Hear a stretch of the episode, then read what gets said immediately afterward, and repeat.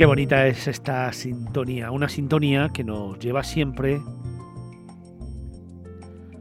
a descubrir nuevas postales, nuevos destinos, nuevos lugares, nuevos rincones, a seguir escribiendo ese libro de viajes que van redactando nuestros tertulianos. Son los viajes de nuestros colaboradores, los viajes de nuestros tertulianos.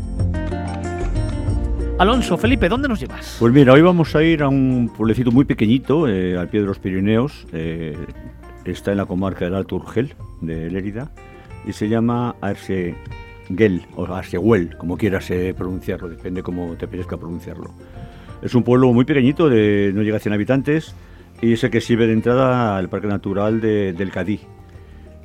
origen medieval, ya sabes que a mí me gustan mucho los pueblos medievales, y eh, lo más importante e interesante es un castillo que tiene, lo que queda del castillo que está encastrado dentro del núcleo urbano del siglo XII y con mejoras del siglo XIII, pero sobre todo es recorrer, recorrer el pueblo, recorrer las casas empedradas, recorrer eh, las calles que también son empedradas, eh, vislumbrar un poco los blasones que tiene entre las sombras y las luces que hay en la neblina de las mañanas, aprovechar un poco para imbuirse en el, en el aire pirinaico que todo lo envuelve.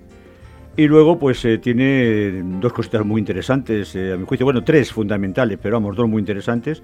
Una es la iglesia parroquial de Santo Coloma, que es de origen románico, y luego otras dos que, bueno, que también son, he dicho que son quizá menos interesantes, pero también lo son. Una es el PON, que está en las afueras de la población, que fíjate que eh, es una fábrica de lanas y que actualmente sigue funcionando, incluso con la energía hidráulica, como era antiguamente, y ahí puedes encontrar el tipo de lana que utilizan los pastores, y bueno, que la clásica de, las casas eh, rurales, ¿no? Y luego otra cosa muy interesante, que a mí me, me hace mucha gracia, porque a mí yo tuve la suerte de estar en un mes de agosto, cuando se celebraba la fiesta, es el pueblo del acordeón. Es un pueblecito que ha sido elegido para celebrar todos los años el Festival del Acordeón. Y allí cuando vas acercando en agosto y escuchas los acordes de la corona lejanía, pues imagínate lo que es la imagen de las montañas pirenaicas, un pueblo de piedra y la música del acordeón que te va, que te va acompañando.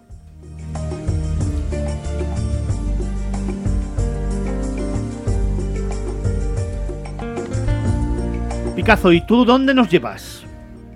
Pues eh, si os parece, nos vamos a Berlín. Vamos a ir a, mm, a, la casa museo de Bertolt Brecht.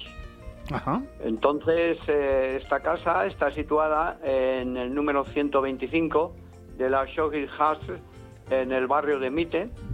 Fue el último domicilio de Bertolt Brecht y su segunda esposa, la actriz Ellen Feigl.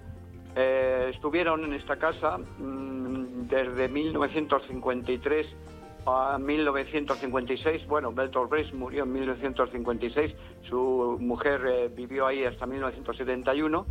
Fue un centro de reunión y de tertulias literarias y a la casa se entra por un patio a un edificio de tres plantas y sótano.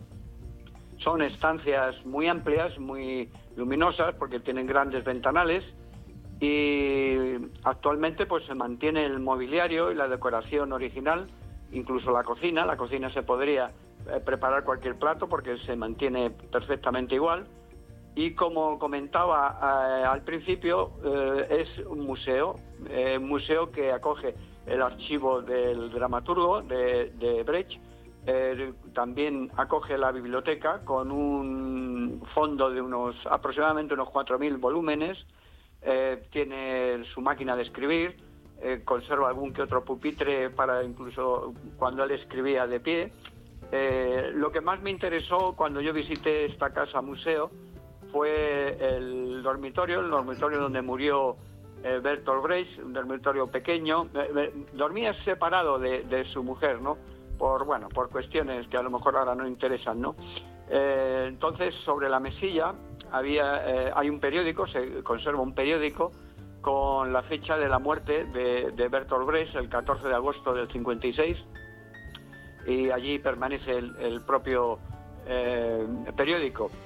También fue curioso, me llamó la atención eh, que en el perchero mm, que está en la puerta de la habitación se conserva la gabardina y la gorra, ambas prendas preparadas perfectamente como si el autor de Madre Coraje y otras tantas piezas teatrales fuera a salir a la calle de, forma inmediata. ¿no?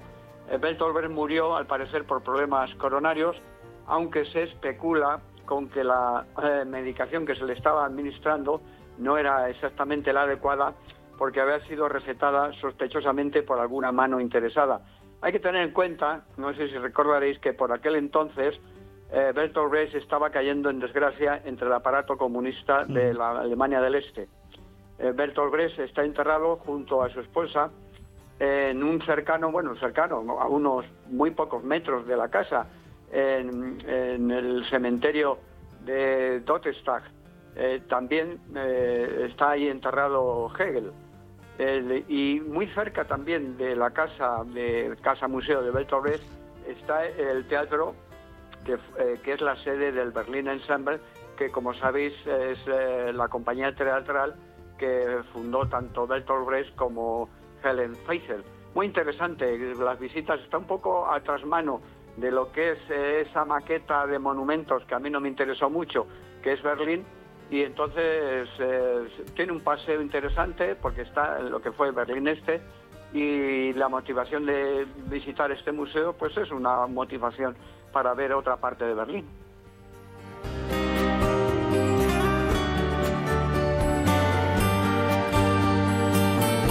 Qué bueno. Diego Ruiz, ¿y tú dónde me llevas? Bueno, pues eh, nos vamos un poquito más cerca eh, de Berlín. Nos vamos a Murcia, un pueblecito de, que yo creo que, es de los más bonitos para mí en Murcia, que es Cejín. Eh, ¿Por qué? Porque yo creo que tiene el casco histórico eh, más atractivo o más bonito de, la región de, Murcia. Eh, tenemos que tener en cuenta que por aquí pasaron eh, distintas civilizaciones, pasaron visigodos, pasaron árabes, pasaron romanos. Es más, antes de que se, diera a conocer como Cejín, se llamaba la localidad Begastri. Es que esta ciudad podemos visitarla, estas ruinas las podemos visitar a las afueras de, Cejín. Y como digo, la, magia de, esta localidad y, y esta multiculturalidad que tiene Cejín, la podemos encontrar por su casco histórico, que yo creo que también es de los mejores conservados de toda la región de Murcia. Vamos a encontrar una mezcla de culturas y, estéticas entre palacetes, iglesias y conventos, eh, estructuras en las que bueno, destaca el convento de San Esteban, la iglesia de las maravillas, que eh, por cierto alberga eh, desde 1725 a la patrona, que es Nuestra Señora de las Maravillas, y encima que está custodiada por el, convento de, franciscanos que hay en esta localidad. También hay que darse un paseíto bien profundo para, como decía, encontrarse con esos palacetes condales de los antiguos condes que, habitaban en esta, en esta localidad, como eh, la casa de Doña Blanca, que yo creo que es la marca eh, que marca bueno, pues, eh, la presencia del visitante con el, junto con el casco antiguo y la torre del pozo, que allí se conoce como el Alcázar, que yo creo es digamos lo que queda ¿no? de esos vestigios de las antiguas fortificaciones que, que, tenía la villa. Bueno, como digo, Cejín yo creo que seguramente es la localidad murciana que mejor y más bonito casco histórico tiene, así que yo os propongo que os dejéis llevar por esas calles medievales, hay que descubrir y toparse con esas casas condales. Y, eh, por cierto, una curiosidad, hay que fijarse muy bien en los tejados, eh, eh, porque si nos fijamos en esos tejados, están hechos con unas tejas siempre muy, bueno, muy cotidianas, ¿no? Pero lo curioso de esto es que esas tejas la hace una empresa artesanal de, de Cejín, y, que bueno pues esa empresa ha ido pasando de padres y a hijos e hijos a padres y todavía siguen arreglando y dando esa estética peculiar a los, eh, a los tejados de Cejín en Murcia.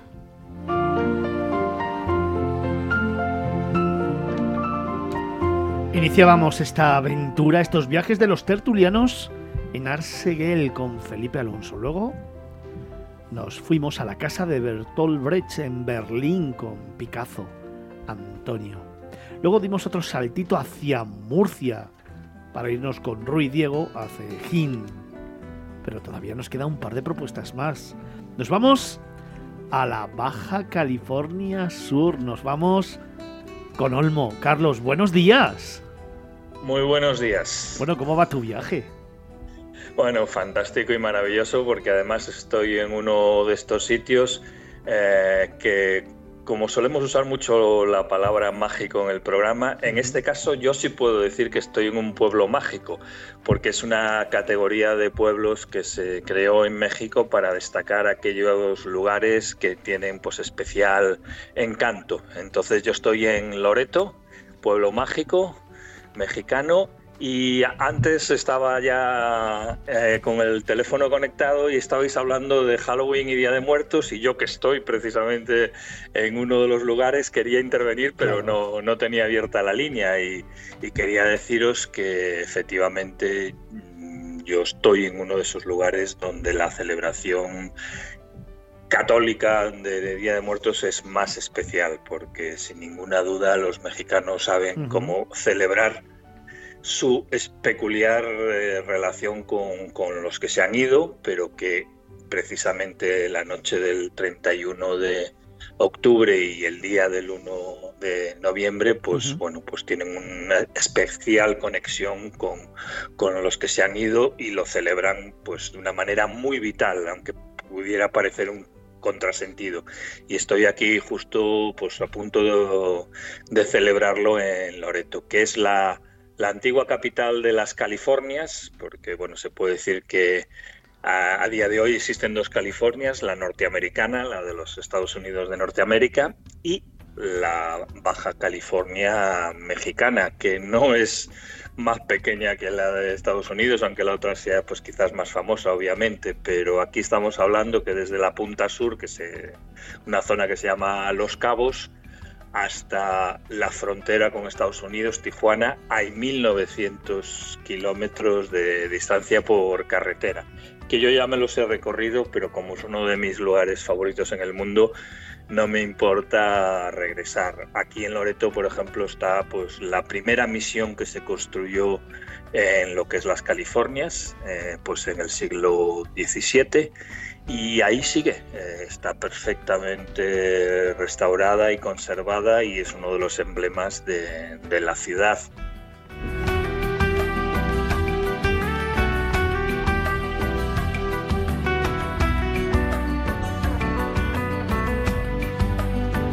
Pues desde la Baja California, Carlos Olmo nos cuenta esa Noche de los Muertos y ese lugar tan emblemático donde seguro está disfrutando un montón. Luego hablaremos con él de los patrimonios de la humanidad. Él nos ha llevado en este viaje de los tertulianos a Loreto. Pero me queda una propuesta más.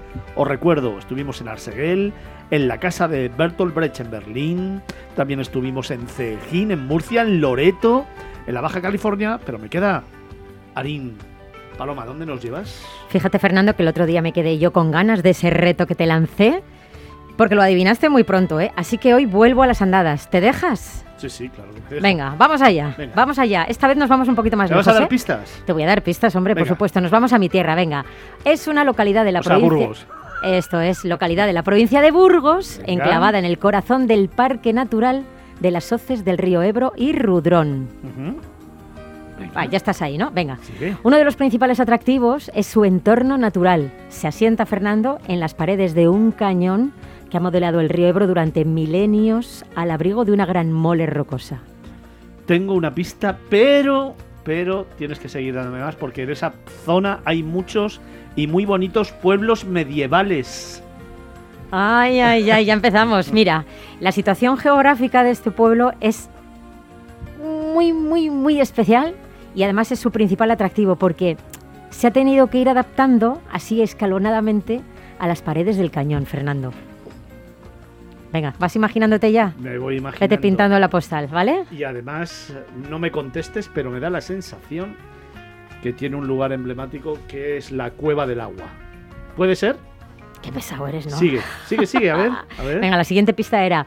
Un torrente brota en la cueva del agua, atraviesa la localidad por un canal que divide al pueblo en dos, la villa y la puebla y la puebla en sí, y después el agua se precipita por una cascada de 25 metros que va formando unas pozas de intenso azul verdoso que después desemboca en el río Ebro. Y te voy a dar una pista, muy cerquita está, creo recordar que se llama la ermita de San Miguel y los riscos de los camellos. ¿Puede ser?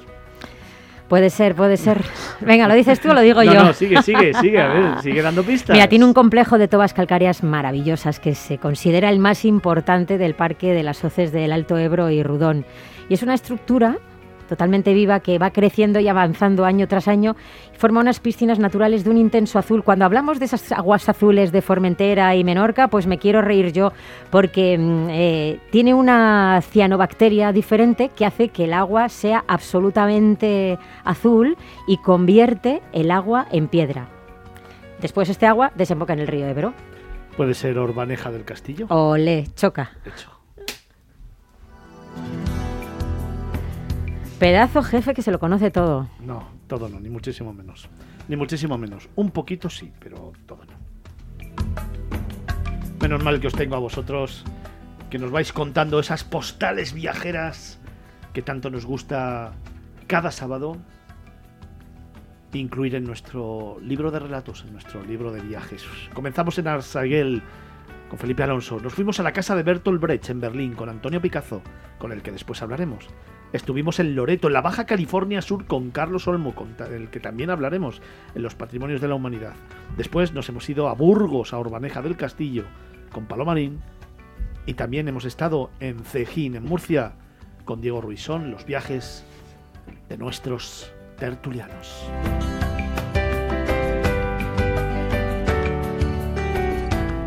En Capital Radio, Miradas Viajeras, con Fernando Balmaseda.